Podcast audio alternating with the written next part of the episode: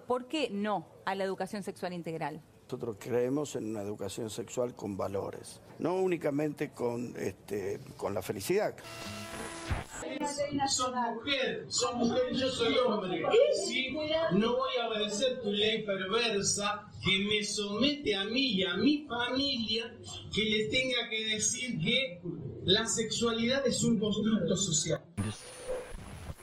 Lo que nosotros queremos es que no adoctrinen ni ideologicen a nuestros hijos.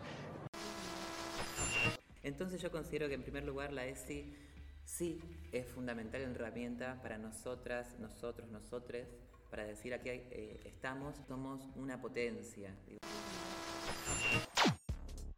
Bienvenidos a un nuevo episodio de la ESI en Movimiento, un podcast para que reflexionemos juntos sobre los contenidos de la ESI, sobre lo que nos pasa y sobre lo que tantas veces hemos callado. Un podcast para todos los que no tuvimos ESI.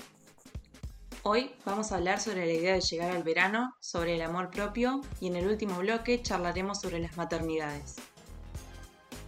Y además de escuchar este podcast, también nos encuentran en redes sociales, donde replicamos un poco el contenido de los episodios y sumamos otros. Nos encuentran en Instagram como la S en Movimiento y en Twitter como S en Movimiento. Ahora sí, damos inicio al nuevo episodio. Y custodiada por el dragón esperaba, en el último cuarto de la torre más alta, a su primer amor y el primer beso de su verdadero amor. sí, como si estas cosas pasaran. Esto es pura. Somebody once told me the world is gonna roll me. I ain't the sharpest tool in the shed. Bueno, ahora con la llegada del verano nos ponemos a observar un poco en la tele, en las redes sociales y en otros medios de, comunicación esta idea de llegar al verano, de cómo llegamos al verano.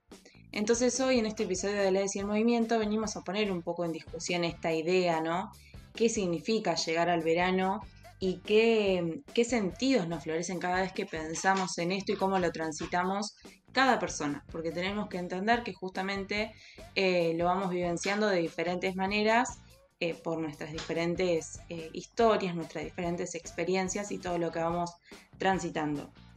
Ahora nos están inundando, obviamente, las publicidades de cómo llegar al verano, de llegar flacas, de llegar bronceadas. Y, hablo con la A y no, no con la E ni con la O, porque justamente estas publicidades están destinadas a las mujeres.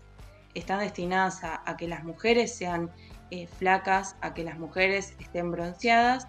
Y venimos un poco a cuestionar eso, a contar también qué es lo que nos pasa a nosotras tres cada vez que llegamos al verano empezamos a ver estas publicidades para también reflexionar qué les pasa a ustedes, eh, las personas que nos están escuchando y que justamente también nos puedan hacer eh, llegar sus reflexiones, sus inquietudes y, lo que piensan de este, de este tema.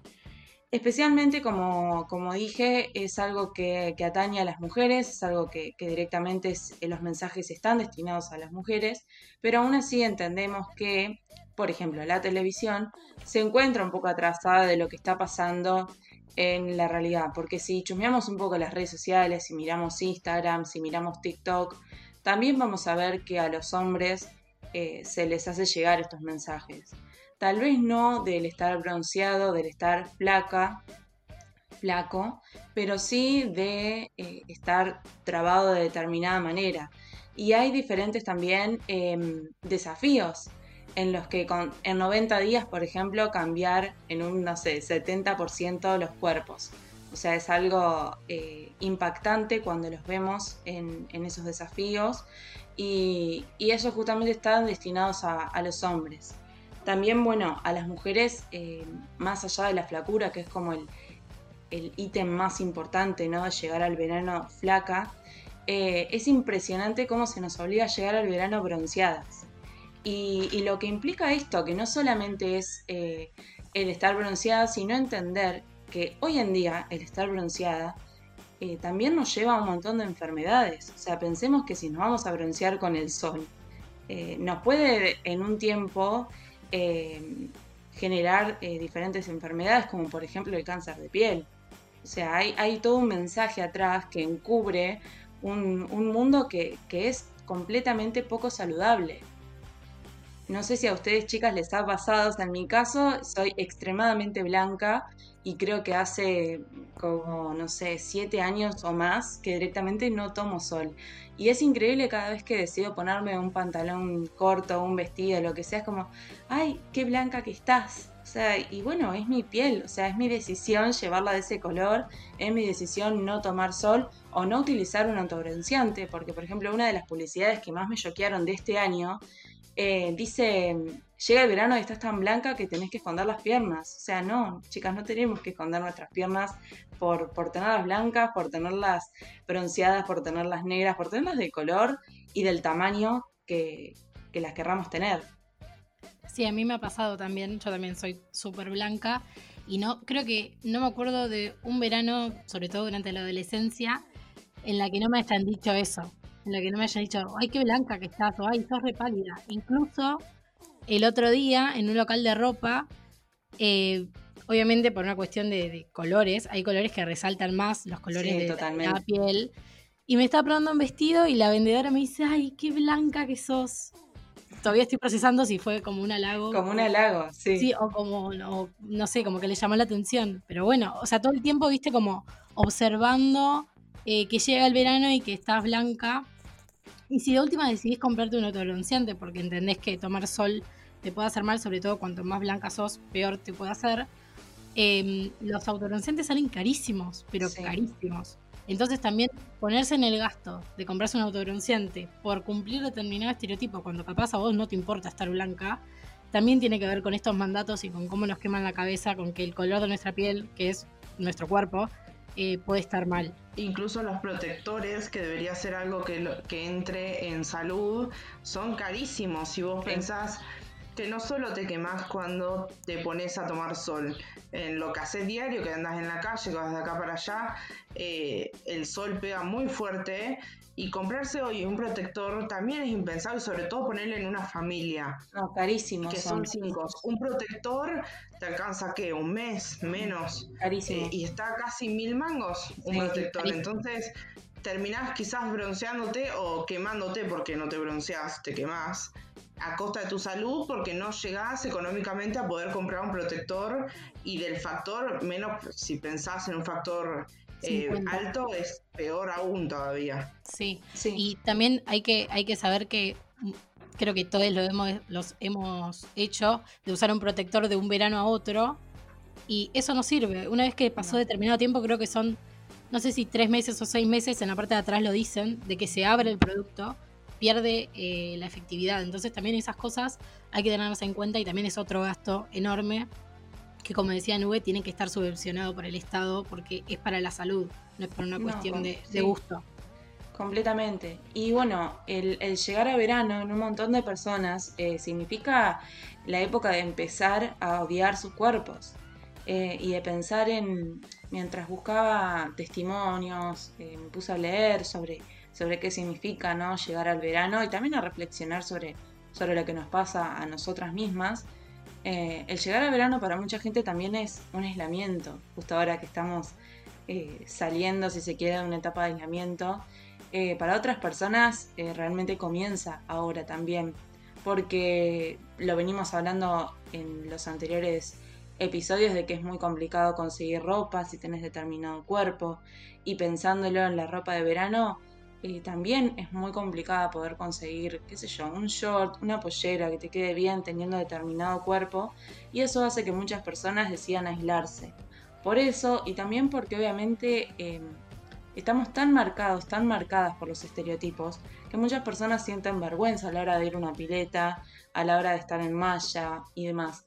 Entonces, en esta época también comienza un aislamiento para muchísimos cuerpos y comienza justamente el odiarse y, y eso repercute en, en trastornos alimenticios, en un montón de cosas que, que perjudican muchísimo nuestro cuerpo. El otro día yo compartí en mis redes un estado en Facebook que me había salido de cuando tendría 11 años, 12, eh, por ahí no recuerdo bien el año, que había puesto yo en bikini a cuestión de peso le gusta esto. Y digo, eh, ¿cómo tenía yo quemada la cabeza y cómo lo sufrí? Porque recuerdo de eh, la pileta que se hacía todo a fin de año con todos mis compañeros, que me daba muchísima vergüenza. eh, y que era mucho más flaca que ahora y no me podía poner una bikini porque, es más, me quedaba en shorts, sentada afuera, quizás estaban todos disfrutando y yo con muerta de ganas de estar ahí, pero súper acomplejada con mi cuerpo, de- del qué dirán. Y hoy, de la mano del feminismo, porque se lo debo mucho, eh, me puedo poner una malla y, me da lo mismo. Yo estoy en malla, en culo y salgo a la vereda a, a sacar la basura y me da lo mismo porque hoy digo, bueno, sí, eh, me acepto como soy, el que no le guste que no me mire, pero pasé mucho tiempo de mi vida escondiéndome y deseando que no llegue el verano o pensando, uy, tengo que ir a la, a la playa, ¿qué me pongo? ¿Qué me van a decir? Claro.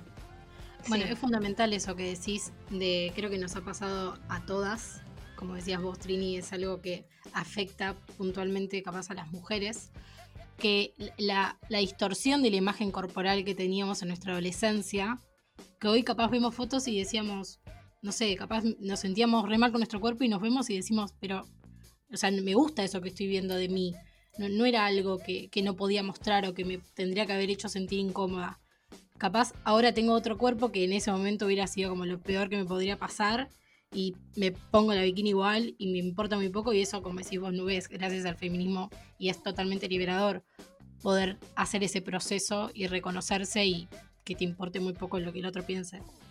Sí, completamente.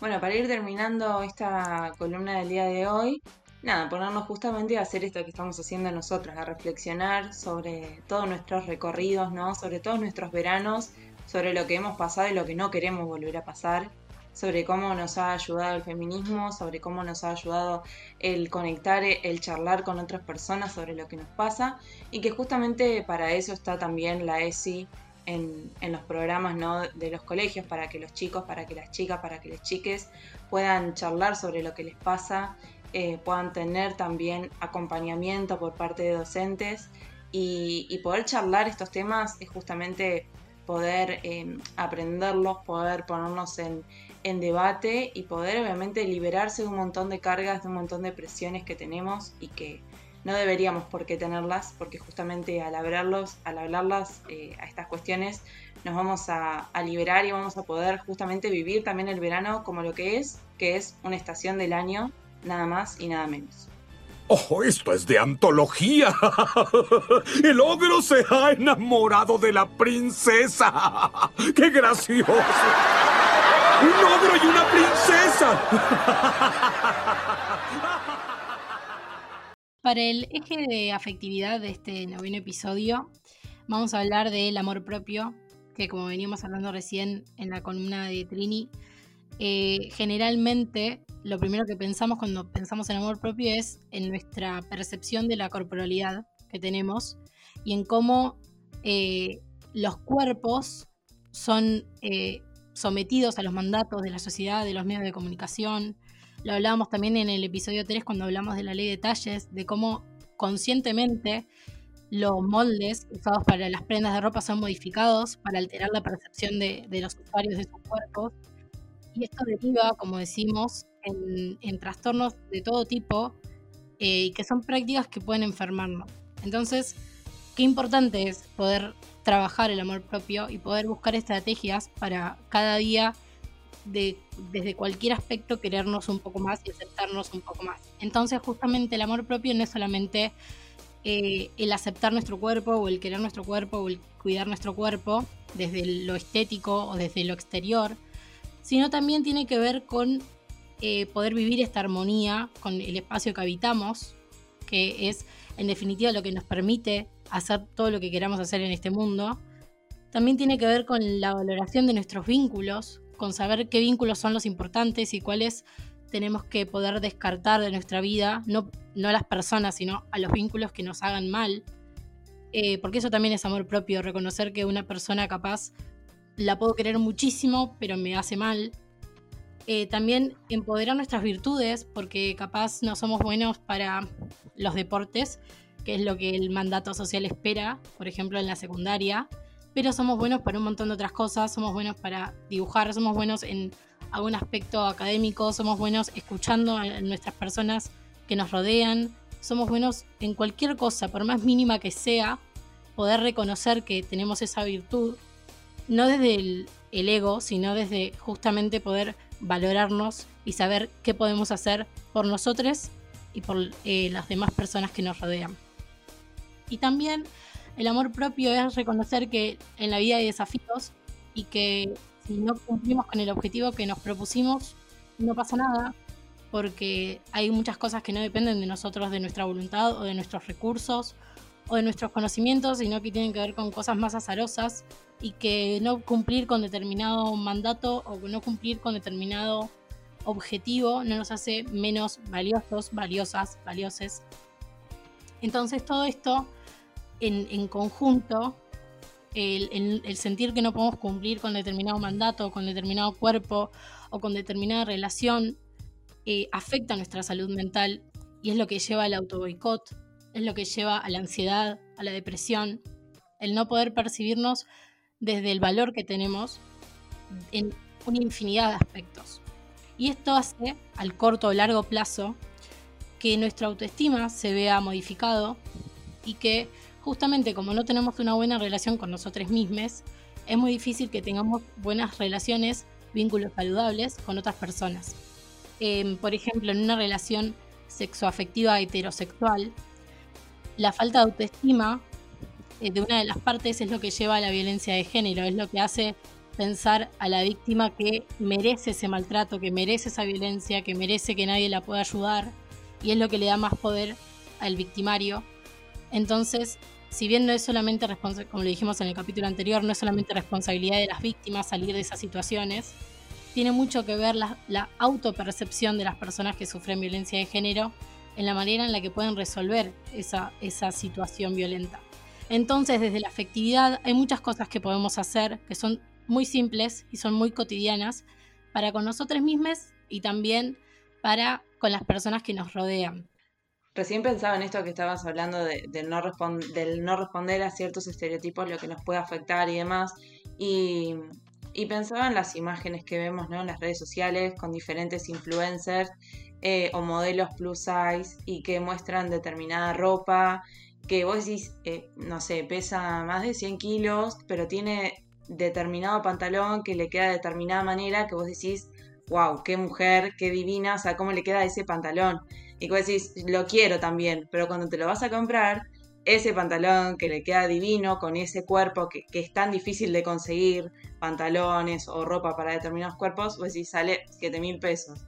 O sea, ¿cómo hago para comprarme un pantalón que sale 7 mil pesos? y no lo conseguís y a veces por más de que vos decís podría tener una re autoestima, podría revestirme y todo, no lo puedo hacer y, cómo nos afecta eso, ¿no? Y que también, o sea, yo no les voy a, demandar una responsabilidad a esas modelos de decir, no, muestran ropa a la que todos y todas podamos acceder, porque es su trabajo también. A ver, entender que, que es su trabajo mostrar determinadas marcas y posar de determinada manera. Y también reproducir ciertos estereotipos, porque también los reproducen, o sea, no vienen a romper absolutamente todo. Eh, pero nada, pensaba en eso, ¿no? En cómo nos puede influir a veces el no poder acceder a esas cosas que nos pintan como que, nos ayudarían a nuestra autoestima. Total, bueno, es lo que hablamos también cuando, cuando hablamos de la ley de talles, de lo importante que es que realmente las marcas respeten los talles, porque muchas veces encontrás una prenda que te encanta y no hay el talle.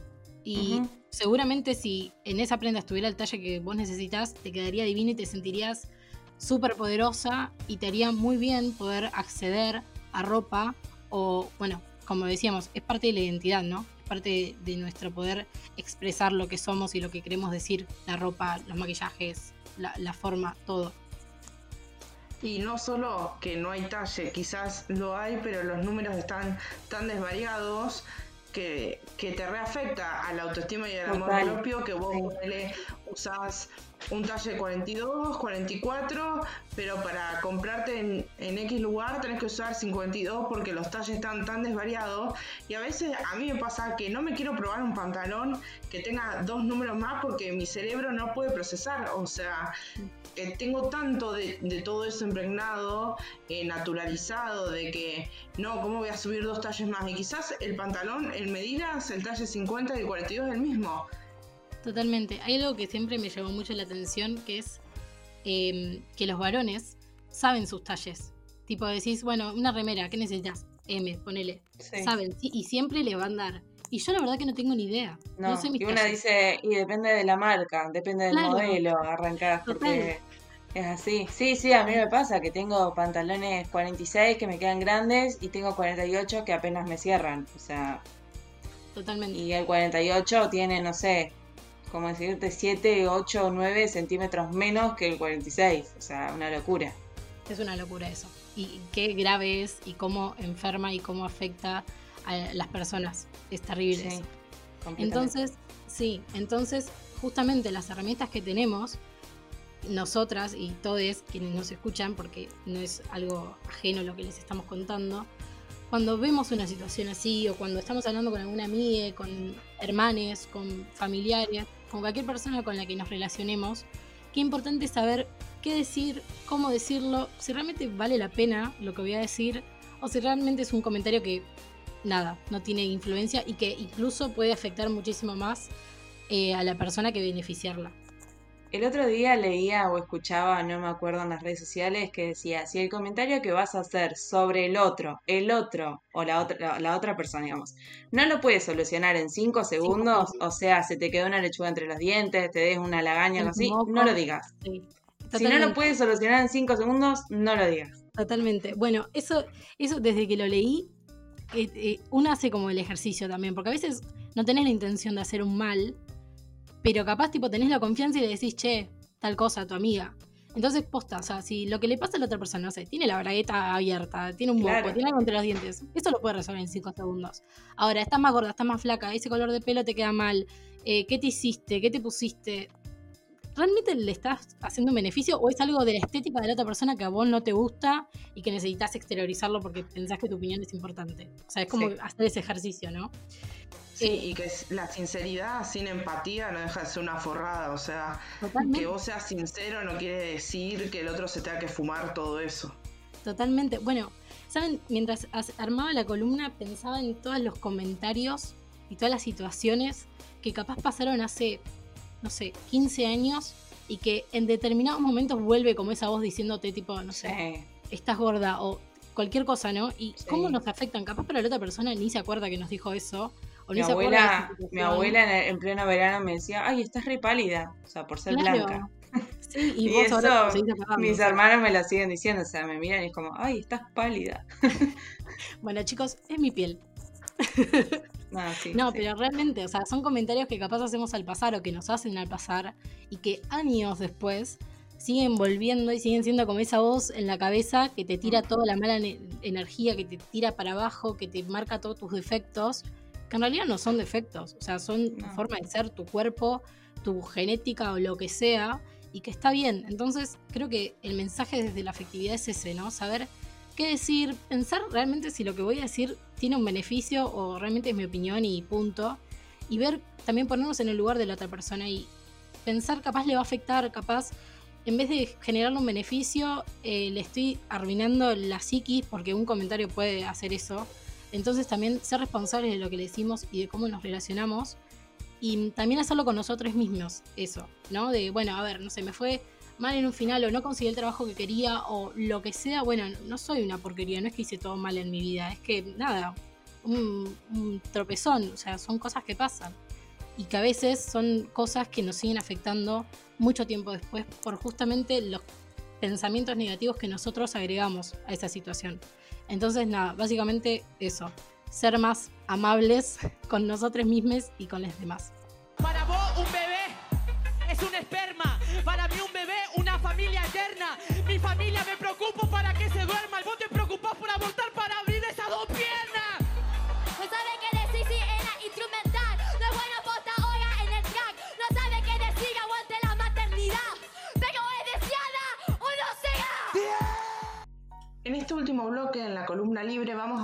maternidades.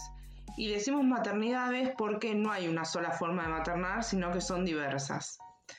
Hace unas semanas, eh, dos si no me equivoco, en la Agarrate Catalina, eh, la columna radial, Vicuña habló sobre su relación con la China Suárez y dijo explícitamente que a los hombres les encandila una mujer que es madre y sobre todo cuando es buena madre. Y agregó que le genera mucha admiración y respeto la capacidad que tiene la mujer de procrear. Acá desde el inicio hasta el final creemos que está todo mal. Sobre todo pensar que la mujer solo eh, puede ser respetada si eh, tiene la capacidad de procrear, o sea que si vos elegís ser madre sin procrear, no mereces el respeto del hombre, que tampoco se lo estamos pidiendo, o sea, no estamos diciendo acá, vení, respetame, sino tenés que respetar a todos. Y este concepto de la buena madre, ¿no? Que desde siempre a las mujeres se nos adjudica la, la responsabilidad de la reproducción y de ser madre, y no cualquiera, ¿no? Sino una buena madre que se encargue de sus hijos, que los lleve a la escuela, que se encargue de la casa, porque ser madre también es hacer el trabajo doméstico, es como madre igual trabajo doméstico, eh, limpiar, eh, cocinar, atender al marido. Parece que el manual de la buena esposa de 1900 sigue estando vigente hoy en día porque estos dichos de Vicuña no son dichos aislados, sino es algo que está presente en los medios de comunicación, en la sociedad, porque si pensamos en, por ejemplo, las publicidades, eh, cuando vemos, por ejemplo, bueno, ahora la de Mr. Músculo cambió, que creo que fue esa la que cambió, que la hablamos por ahí en, en, columnas anteriores, pero hay un montón de otras publicidades que están con esto, bueno, eh, si hay mosquito es la madre la que se tiene que encargar de que la pieza del, del IGE esté el RAI o lo que sea. Eh, si va a cocinar, la publicidad está para la madre que le cocina al IGE. Y todos estos conceptos, estereotipos, son los que después espera la sociedad de una mujer y es lo que también lleva a la frustración. Y siempre hablando de mujer, porque ninguno de estos sectores, ni de los medios de comunicación, ni los dichos de, de Vicuña, tiene en cuenta a la mujer gestante o a la madre que no gesta, eh, a la persona que decide tener hijos por adopción eh, o por cualquier otro método que no sea el de gestar. Entonces, queríamos traer a esta columna y a repensar qué decimos que es la maternidad, qué conceptos le adjudicamos eh, al maternar, ¿no? por ejemplo, ahora que se discute el tema del aborto, en ningún momento se piensa en el deseo de la mujer de eh, tener un hijo. Siempre es, no, no, ¿qué va a decir el padre? ¿Por qué el padre no puede decidir sobre eh, la vida del niño o del hijo al nacer? Nunca se habla de si la mamá desea o no tener el hijo o por ejemplo, ¿cuántas veces nos han dicho, uy, quiero un sobrino, dale, tener un hijo así, eh, puedo ser abuela, si puedo ser tía? Nunca es el deseo de la madre a ver si quiere realmente eh, tener un hijo. Y si dicen no, bueno, se te va a pasar. O sea, más adelante vas, vas a decir sí quiero. De hecho, en uno de los ejemplos que pusimos en, los, en las recomendaciones, cuando pusimos el ejemplo de Grey's Anatomy, lo que le decía era eso, bueno, sí, eh, más adelante vas a cambiar de opinión. Es como, ¿por qué? O sea, ¿dónde está nuestro deseo eh, detrás de todo eso? Sí, eh, los dichos de Vicuña me parecen horribles por donde se lo mire. primero, como mujer que no quiero parir hijos, o sea, que no quiero gestar hijos, ni hijas ni hijes, me parece espantoso porque tal vez sí tenga el deseo de ser madre, pero no de parirlos. Entonces, em, el adoptar me convertiría que en menos madre, en mi caso. Sí, Vicuña no te va a respetar. Vicuña no me va a respetar. Bueno, lo voy a repensar entonces a, mi situación.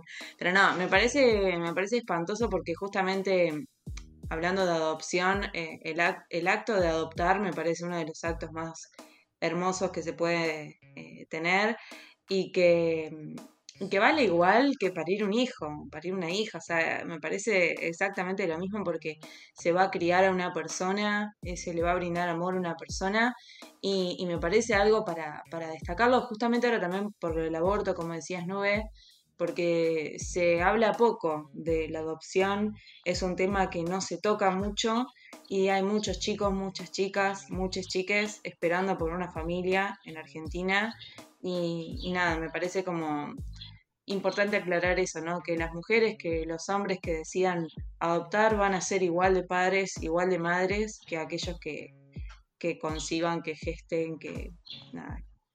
Eso quería, quería nada más aportar porque me parece como relevante mm, poder hablar, ¿no? Del tema de la adopción, que es un tema que no se habla mucho. Totalmente. Y también esta idea de que si no querés, si no querés em, gestar y no querés maternar, no te gustan las niñez. Esa relación directa que hacen los antiderechos para, como, de alguna manera, en su, en su lógica, justificar por qué eh, no, no querríamos maternar. Me ha pasado muchas veces, sobre todo en la sala de espera de la ginecóloga, que hay niñas y que yo estoy siempre con el pañuelo verde y que yo le sonrío y le juego a cualquier niña porque la verdad que me encantan y las madres muchas veces me miran como diciendo "Me- lo querés matar vos abortera Eh, también no qué loco eso como eh, Sí. el hecho de no desear lo propio no podés tolerar su presencia en, en la lógica de los antiderechos no No hay lógica. no, no, No hay lógica en los antiderechos, eso es lo que pasa. muy- No hay lógica. Sí, y esta idea de que la madre tiene que hacer todo, a mí se me vino a la cabeza, de hecho es algo que llevo a terapia, el tema de que muchos, por muchos años mis amigas me decían mamá nube. ¿Por qué me decían mamá nube? Además de mi deseo siempre de ser madre, era porque claro, me ocupaba de todo, yo cocinaba, yo lavaba, eh, yo cuando los invitaba a comer era la encargada de hacer absolutamente todo, si alguien me necesitaba, mamá nube estaba ahí porque era eso. Ah, mamá nube siendo siempre haciendo todo. Y no es un concepto al azar que me dijeron mamá nube porque soy mujer nomás. Porque si hubiese sido un hombre no me hubiesen dicho papá nube. Es esa idea de que la madre, la mujer, es la encargada siempre de ocuparse de todo. Y romper un poco con esto para que después no genere frustraciones en las madres o el mismo concepto de, del instinto materno, que viene de que vos lo gestaste, bueno, vos vas a intuir qué quiere. ¿Y qué pasa cuando se adopta? ¿De dónde sale, no? Ese instinto materno cuando se adopta o, bueno, por ahí en nuestros países eh, se alquilan vientres, hay distintos métodos para poder hoy llegar a ser madre. ¿Qué pasa con el instinto materno en esos casos? ¿No? Poder repensar eh, qué prácticas y qué conceptos tenemos adquiridos sobre las maternidades y poder romper un poco con esos estereotipos para romper con las frustraciones, para romper con esos mandatos que siguen eh, adjudicándole responsabilidades de reproducción a la mujer. Y pienso que desde la ESI justamente todo esto se puede problematizar al abordar, por ejemplo, masculinidades, que es algo que estamos viendo hace varios episodios, ¿no? Em, para que los mismos chicos puedan debatir sobre sus masculinidades y poder empezar a, a generar otros vínculos en sus propias familias y que así se puedan empezar a construir otro tipo de, ma- de maternidades.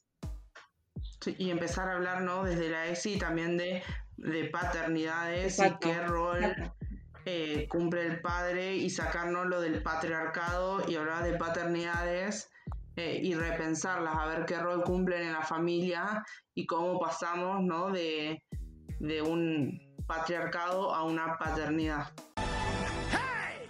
¿No se suponía que esto era una fiesta? ¡Uno, dos, cuatro, canten!